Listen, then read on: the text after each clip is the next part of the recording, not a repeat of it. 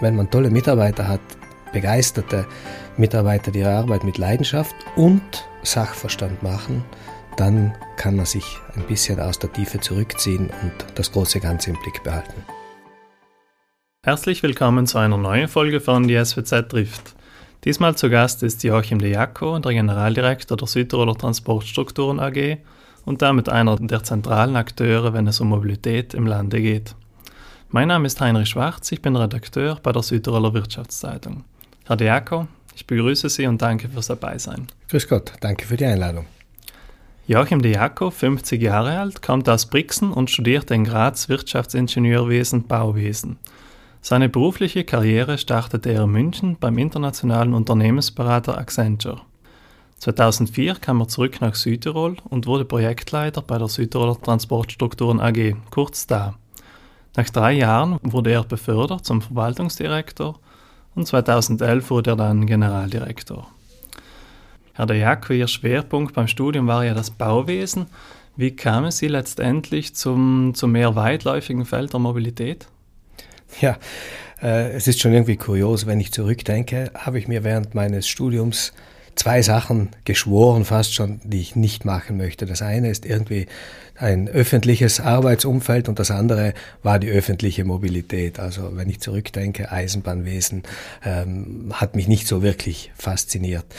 Ich bin dann nach dem Studium, nach einer kurzen Zwischenphase auf der Uni selbst zur, zu Accenture gekommen, einer internationalen Unternehmensberatung und dort ging es vor allem um Prozesse, um äh, Organisation und um Optimierungen und äh, als ich dann nach Bozen gekommen bin, war meine erste Aufgabe die Zertifizierung des Bozener Flughafens.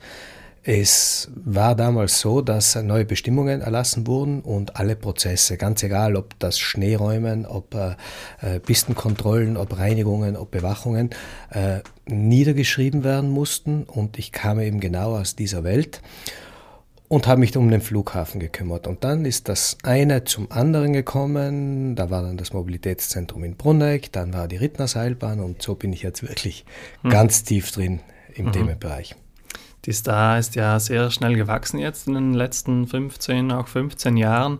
Äh, sie ist zuständig unter anderem für zahlreiche Mobilitätsprojekte, betreibt die beiden Rittnerbahnen, die Mendelbahn, führt den Safety Park, ist zuständig für die ganzen Daten-ID-Systeme in der öffentlichen Mobilität, äh, das Ticketing. Äh, inzwischen, wir haben es im Vorgespräch angesprochen, fast 200 Mitarbeiter. Ähm, ja, haben Sie nach diesem schnell, schnellen Wachstum noch den Überblick über alles? ja, ich denke schon, dass das meine Aufgabe ist, den Überblick zu behaben äh, und zu behalten. Äh, was ich wohl nicht mehr ganz habe, ist den Einblick in alle Themen. Und äh, das geht schlichtweg nicht mehr. Man muss wissen, was in der Firma abgeht, in allen Bereichen. Es ist sicher eine zentrale Aufgabe, ähm, die Fäden zusammenlaufen zu lassen und dafür zu sorgen, dass die verschiedenen Mitarbeiter wissen auch, was die anderen machen, wenn es von Relevanz ist. Aber überall kann man schlichtweg nicht mehr mitreden. Mhm. An welchem Mitarbeiterstand ist der Punkt gekommen, wo Sie sagten, ich kann nicht mehr alles alleine machen, ich muss wichtige Aufgaben abgeben und mich auf, das, auf die großen Dinge konzentrieren sozusagen? Ja, die das war, ich will es gar nicht so sehr an einem Mitarbeiterstand festmachen, äh, sondern vielmehr an, an der inhaltlichen Tiefe und an der Komplexität der Aufgaben. Das war so 2014, 2015, wie wir in die Elektrifizierung sehr tief eingestiegen sind und wo es dann darum ging, um neue Signalsysteme, äh, Elektrotechnik und so weiter. Und da habe ich gemerkt, nein, ich kann nicht mehr überall dabei sein. Das Gute war aber, ich habe gemerkt, ich muss auch nicht überall dabei sein, weil wenn man tolle Mitarbeiter hat, begeisterte Mitarbeiter, die ihre Arbeit mit Leidenschaft und Sachverstand machen, dann kann man sich ein bisschen aus der Tiefe zurückziehen und das große Ganze im Blick behalten. Das Delegieren ist Ihnen das schwer gefallen? Sehr gute Frage. ähm, wenn ich ehrlich äh, zu mir bin und ehrlich zu den Hörern bin, dann muss ich sagen, ja, das Delegieren ist mir am Anfang nicht leicht gefallen. Man ist gewohnt, wenn man in einem Unternehmen startet mit zehn Leuten, einfach alles zu machen, ob vom das Telefon zu beantworten, Faxe zu verschicken oder auch einen Server mal neu aufzusetzen. Und dieser Lernprozess ähm, dass man nicht mehr alles schafft, der Kalender wird voller und voller, äh, hat ein Weilchen gebraucht, bis ich zur Einsicht gelangt bin, nein, es kann nicht alles gehen, es muss auch nicht alles gehen, ähm, andere Leute können das auch. Und wenn man das dann einmal geschafft hat, zu akzeptieren, dann wird es wieder viel, viel einfacher. Sprechen wir über Verkehr, Mobilität. Äh, gefühlt wird ja der Straßenverkehr in Südtirol immer mehr und die öffentlichen Verkehrsmittel haben sich nicht wirklich durchgesetzt. Täuscht dieser Eindruck? Ähm, ich glaube, der Eindruck täuscht bei den öffentlichen Verkehrsmitteln. Wir haben mit Corona definitiv einen äh, Knick bekommen und äh, sind in den letzten, nach Corona in den letzten Jahren äh, rund 20 Prozent weniger Fahrten, die jetzt nach und nach wieder aufholen. Wenn wir aber den Klimaplan der Landesregierung ernst nehmen, der vorsieht, dass bis 2040 Südtirol CO2-neutral ist, dann bedeutet das, dass bis 2037 doppelt so viele äh, Personenkilometer geleistet werden müssen im öffentlichen Nahverkehr. Und äh, dieses Potenzial wollen wir ausschöpfen und wollen wir heben. Und da gibt es Hebel und in die Richtung wird jetzt ganz intensiv gearbeitet. Wie lauten diese Hebel? Wie kann man die Menschen dazu bewegen, die Öffis verstärkt zu nutzen? Ähm, wir haben in unserer Unternehmensvision das da gesagt, wir möchten Mobilitätslösungen entwickeln, die die Menschen bevorzugen. Ähm, wir wollen nicht, und ich bin überzeugt, es funktioniert auch nicht, die Oberlehrer sein, die sagen, du musst mit dem Zug fahren, du darfst nicht ins Auto steigen. Nein, öffentliche Verkehrsmittel, Radwege, äh, integrierende Angebote müssen so attraktiv sein, dass sie die Menschen von selbst gerne freiwillig nutzen, weil sie bequemer sind, weil sie schneller sind, weil sie ihnen mehr Spaß machen. Und da müssen wir ansetzen. Mhm. Jetzt gibt es ja zum Beispiel schon seit vielen Jahren mehrere wichtige Bahnprojekte. Ich spreche von der Riegertalschleife, Wirgeltunnel. Die beiden Projekte sind jetzt vorangekommen. Andere stecken irgendwo fest. Äh, Umsetzungsphase kann man nicht genau sagen, zum Beispiel Maraner Linie, Ausbau Bustertaler Bahn. Ja, wie weit sind diese Projekte? Ist das wirklich realistisch, dass die dann auch umgesetzt werden können innerhalb dieser Zeitspanne, damit der, der, der Bahnverkehr wirklich attraktiv wird und mhm. auch schneller wieder, wieder Autoverkehr? Mhm. Äh, ich glaube, diese beiden Projekte, die Sie angesprochen haben, Botzen-Meran und Bustertaler Ausbau, sind ein absolutes Muss. Wenn man sich die Zahlen zum Beispiel im Bustertal anschaut, dann sieht man, dass zwischen Bruneck und Dinnichen die Bahn ähm, recht gut dasteht, auch in Bezug auf den Pkw-Verkehr. Zwischen Bruneck und Brixen allerdings spielt die Bahn kaum eine Rolle ähm, und das liegt wohl daran, dass durch diesen Umweg über Franzensfeste sie schlichtweg nicht attraktiv ist. Das heißt, die Rickertalschleife wird das untere Pustertal wesentlich attraktiver machen für den Bahnverkehr. Jemand aus Findel oder aus Kienz äh, wird dann äh, sicher mit dem Zug nach Bozen fahren und gar nicht mehr daran denken, ins Auto zu steigen. Das zweite große Ziel im Pustertal ist, dass ich irgendwann mal in einer Stunde von Brunneck nach Bozen komme. Und dafür braucht es eben den Ausbau. In der westlichen Landeshälfte verhält es sich ganz, ganz ähnlich. Durch den zweigleisigen Ausbau zwischen Bozen und Meran wird es beispielsweise einem Naturnser möglich sein, in einer Dreiviertelstunde in Bozen zu sein. Und das meine ich mit Attraktivität, mit Bequemlichkeit. Wenn die öffentlichen Verkehrsmittel häufig fahren und schnell fahren und verlässlich sind, dann äh, werden die Menschen gerne und freiwillig äh, von selbst umsteigen. Hm. Ist es aber realistisch, dass diese Projekte, diese beiden letzteren, die wir angesprochen haben, auch zeitnah umgesetzt werden? Zeitnah ist ähm, ein äh, sehr dehnbarer Begriff. Mhm. Äh, Bozen-Meran plant Italfer sehr intensiv und sehr konkret. Es wird da noch viel an Abstimmungsbedarf auch mit den äh, vor Ort geben, mit den Gemeinden, mit den Interessensvertretungen, aber dort wird sehr konkret daran gearbeitet. Und auch im Bustertal stehen schon die Fahrplanmodelle. Man weiß, von wo bis wo zweigleisig ausgebaut werden muss. Äh, die Bürgermeister haben schon erste Informationen bekommen und das Ganze läuft an. Großprojekte haben äh, ihren Zeithorizont, der ist eben auch recht groß und äh, ähm, natürlich, wenn man eine Infrastruktur baut, die dann für die nächsten 100 Jahre oder 150 Jahre äh, funktionieren soll, dann äh, ist halt die Vorbereitungszeit auch etwas intensiver. Mhm. Ist es nicht manchmal etwas zermürbend, äh, frustrierend, wenn Projekte nur sehr langsam vorankommen, man oft wieder auf Start zurückgehen muss, neu, neu verhandeln? Ähm, das langsame Voranschreiten, solange es ein Voranschreiten ist, äh, ist ähm, nicht so schlimm. Ja, jeder Schritt nach vorne, auch wenn er noch so klein ist, schafft Motivation für den folgenden Schritt. Was manchmal wirklich etwas mühsam ist, ist, wenn äh, zu fachspezifischen Themen äh, Hinz und Kunz meinen, äh, sich besser auszukennen äh, und äh, vermeintlich Expertisen zum Besten geben, wo ich sage, ähm, Schuster, bleib bei deinen Leisten. Mhm. Ähm, ja, das Auto, wenn man sich anschaut, ist irgendwo auch ein Symbol für Freiheit, äh, Flexibilität, Unabhängigkeit. Glauben Sie, diese Mentalität wird sich irgendwann ändern in den Köpfen der Menschen und da äh, dürfte Verkehrsmittel auch als attraktiv wahrgenommen, als fein, bequem? Absolut. Ähm, wenn ich daran denke, wie meine Tochter mit sechs Jahren in die Schule gekommen ist, der erste Schultag war natürlich spannend. Aber das größte Highlight in der ersten Schulwoche war, wie sie mit ihrem Abo Plus nach Hause gekommen ist. Plötzlich konnte dieses sechsjährige Mädchen alleine in den Bus einsteigen und, und äh, war frei.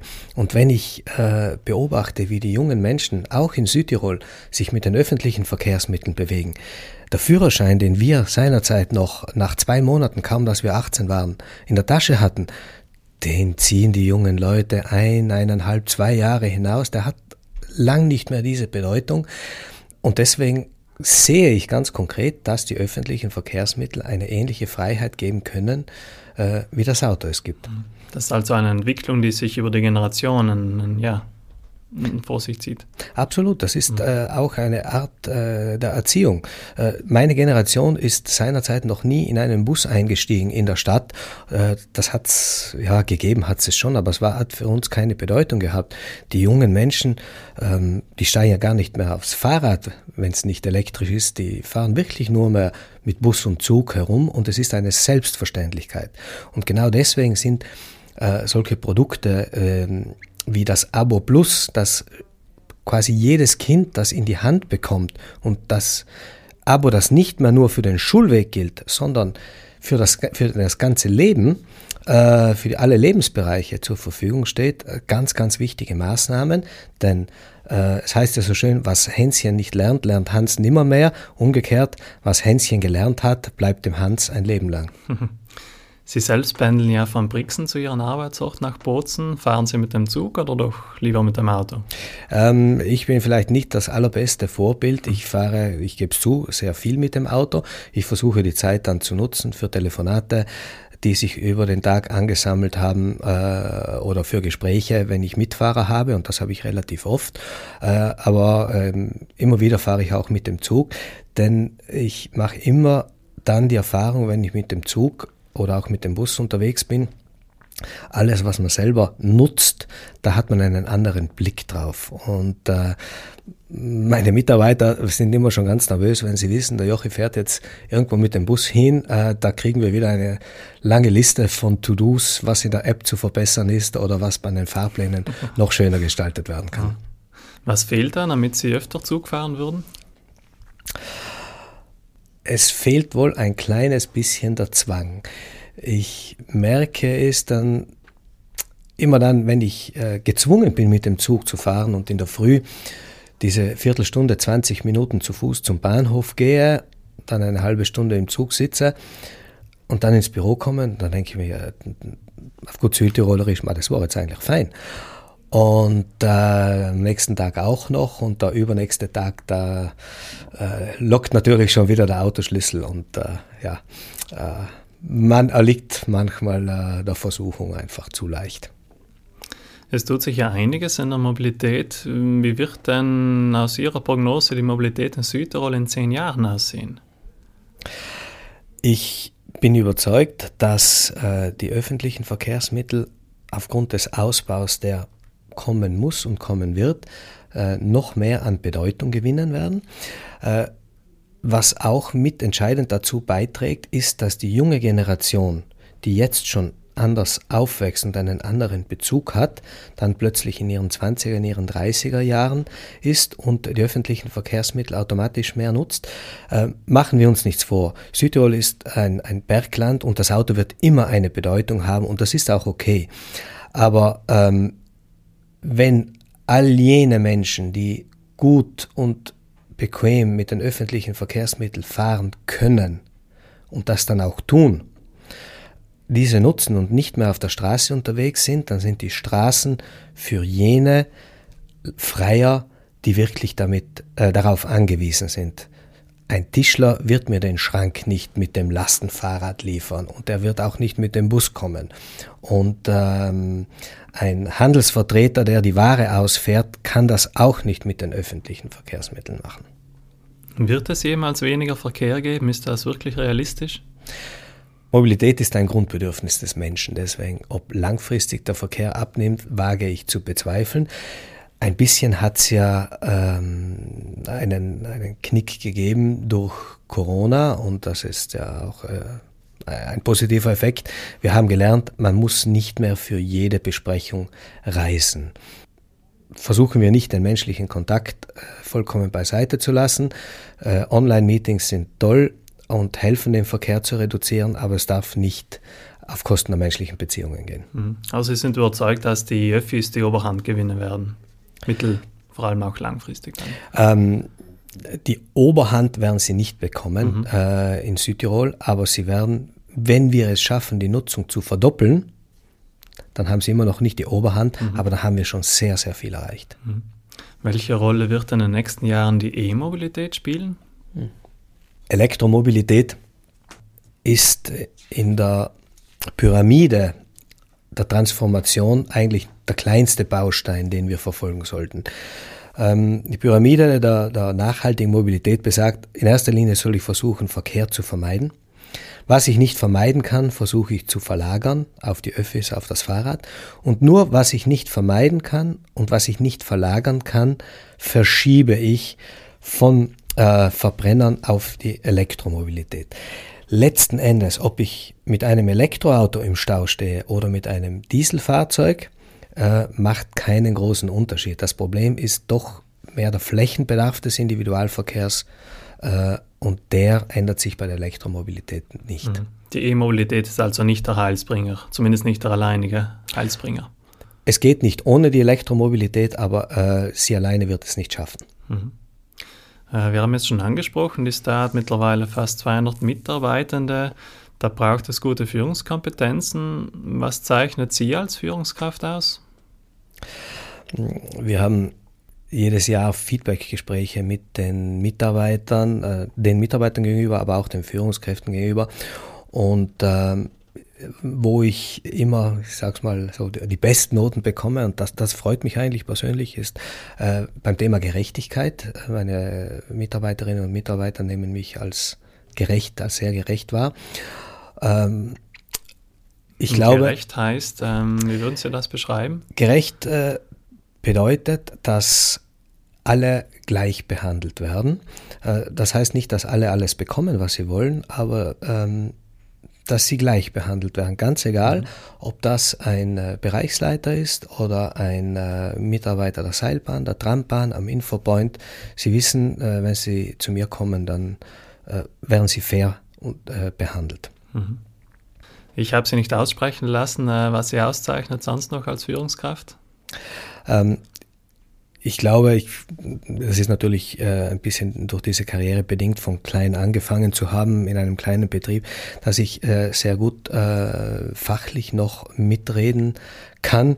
Vielleicht empfindet das der eine oder andere Mitarbeiter äh, dann ein bisschen manchmal zu sehr eingemischt, aber ich glaube, dass das sehr wohl Platz haben darf.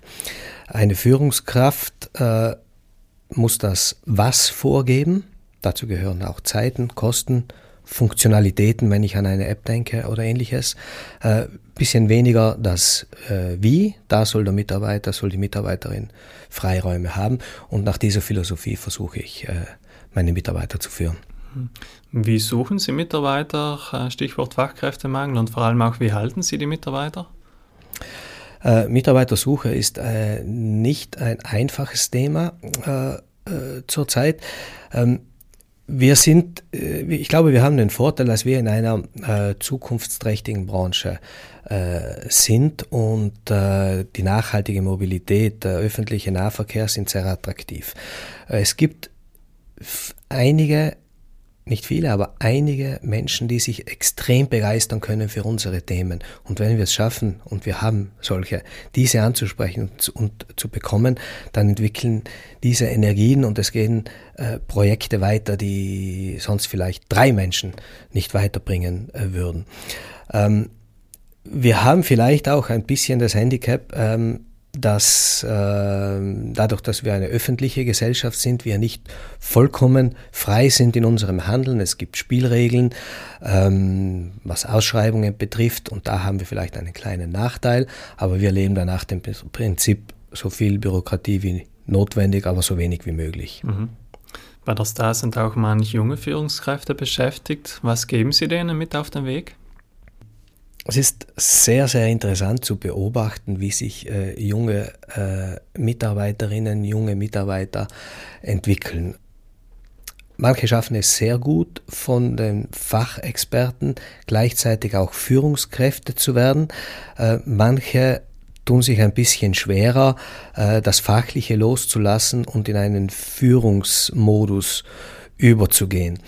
Ähm, äh, ich versuche Ihnen äh, das immer wieder im Gespräch, und diese Gespräche gibt es formell, aber auch informell, mitzugehen und ein ehrliches, offenes Feedback zu geben.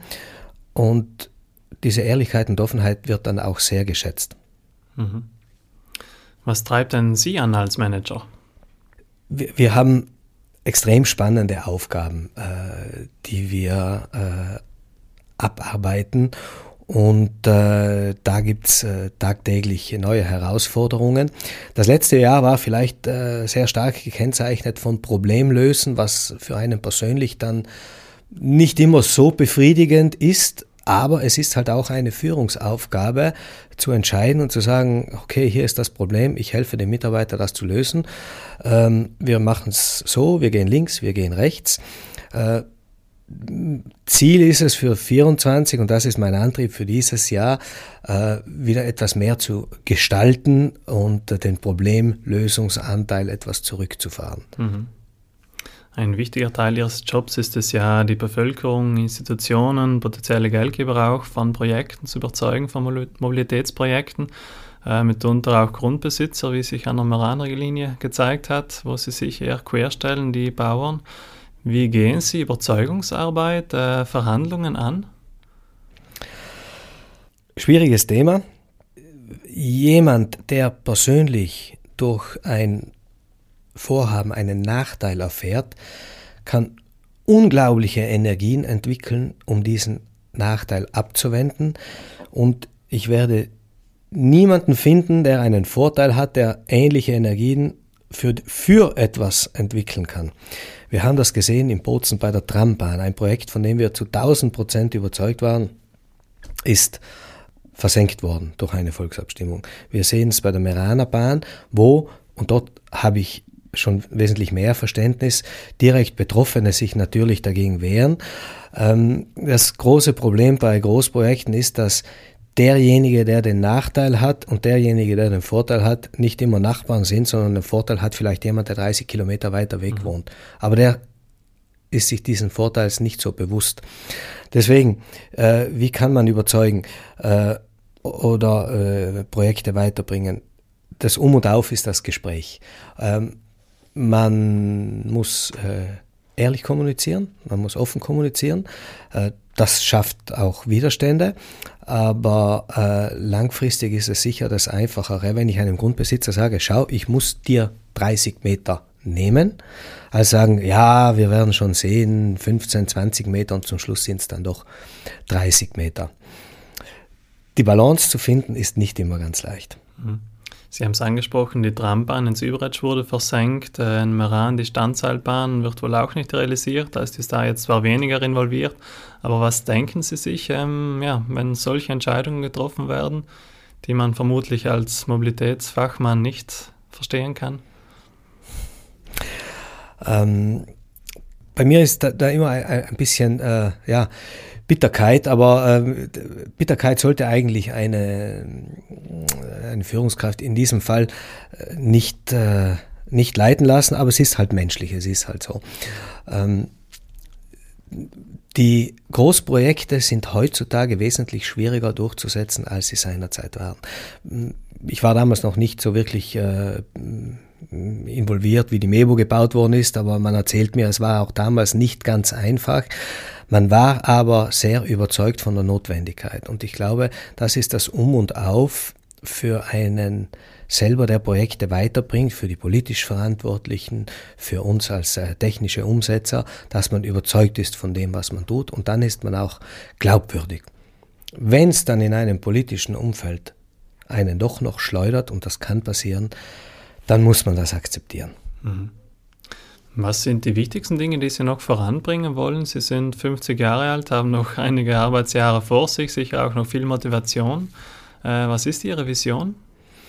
Ähm, ich habe mir mal den äh, Spaß gemacht, eine Pensionsvorschau zu machen und äh, da hat sich herausgestellt, dass ich auf jeden Fall noch bis 2038 arbeiten werde. Und das mache ich auch gerne, das sind noch 15 Jahre.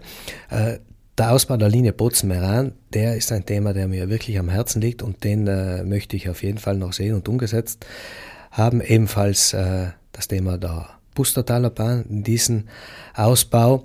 Und wenn das gelungen sein wird, wofür es viele Akteure brauchen wird und wo noch äh, viel Wasser, Etsch und Riens hinunterfließen werden, dann glaube ich, kann ich mich äh, zufrieden zurückziehen. Der Brenner Basistunnel, ist das der große Heilbringer oder wird er auch wieder am Ende zu klein sein, zu wenig effizient sein, wenn er wirklich dann mal fertiggestellt ist? Ich glaube, der Brenner Basistunnel wird eine äh, große äh, Wende in der Mobilität, in der, in der überregionalen Mobilität äh, bringen, weil äh, er den, unseren Aktionsraum wesentlich erweitert. Der Mensch reist, und diese Zahl ist über die Jahrhunderte gleich geblieben, rund 70 bis 80 Minuten täglich. Und äh, geändert hat sich nur die Reichweite. Man ist zu Fuß gegangen, man ist mit dem Pferd oder dem Kutschenwagen unterwegs gewesen. Die ersten Eisenbahnen sind vielleicht mit 30 km/h durchs Land gekutschert. Und wenn ich in Zukunft von Brixen zum Beispiel in 35 Minuten in Innsbruck bin und gleich lang nach Bozen brauche, ja, dann wird sich vielleicht auch die Arbeitswelt und das Sozialgefüge ändern. Mhm. Wie das geschehen wird, das muss man dann erst noch sehen. Wir kommen langsam zum Abschluss. Ähm, wie lang sind denn Ihre Arbeitstage? Ähm, ganz unterschiedlich. Ähm, ich bin meistens um halb acht, zwischen halb acht und acht äh, im Büro, äh, versuche dann irgendwann gegen sieben zu Hause zu sein, um mit meiner Familie zu Abend zu essen. Das ist mir sehr, sehr wichtig, weil es äh, einer dieser wenigen Momente ist, wo man nicht man, wo alle vier wir das Handy weglegen mhm. und wo man sich austauschen kann. Und äh, wenn es dann braucht, dann äh, ist der Laptop natürlich das mobile Büro und dann kann man dann nachher noch Sachen abarbeiten. Äh, ich glaube, zurzeit habe ich eine recht gute Balance gefunden mhm. zwischen mhm. Familienzeit, persönlicher Zeit und natürlich der Arbeitszeit. Mhm. Wo finden Sie Ausgleich? Ich äh, betreibe Sport, ich äh, laufe, wir haben eine kleine Gruppe, haben erst im Herbst in Budapest einen Marathon bestritten gemeinsam, war ein sehr schönes Erlebnis und was ich auch wahnsinnig gern tue, das ist Basteln, Heimwerken. Mhm. Also ein ausgefüllter Tag. Die Tage sind äh, voll. Zum Abschluss stelle ich Ihnen noch ein, drei kurze Fragen mit der Bitte auch um kurze Beantwortung. Bier oder Wein? Wein. Der schönste Ort in Südtirol? Ich fühle mich in Brixen sehr wohl. Und welchen Fehler würden Sie gerne rückgängig machen? Hm, ich glaube, der sollte hier nicht erwähnt werden. Gut, vielen Dank, Herr De Jacke, für das interessante Gespräch. Gerne, Dankeschön. Danke auch an alle fürs Zuhören. Die nächste Folge unseres Podcasts gibt es in zwei Wochen. Aktuelle Berichte und Interviews über Südtirols Wirtschaft und Politik finden Sie in der SWZ, die jeden Freitag erscheint, sowie täglich online auf swz.it. Bis zum nächsten Mal, machen Sie es gut.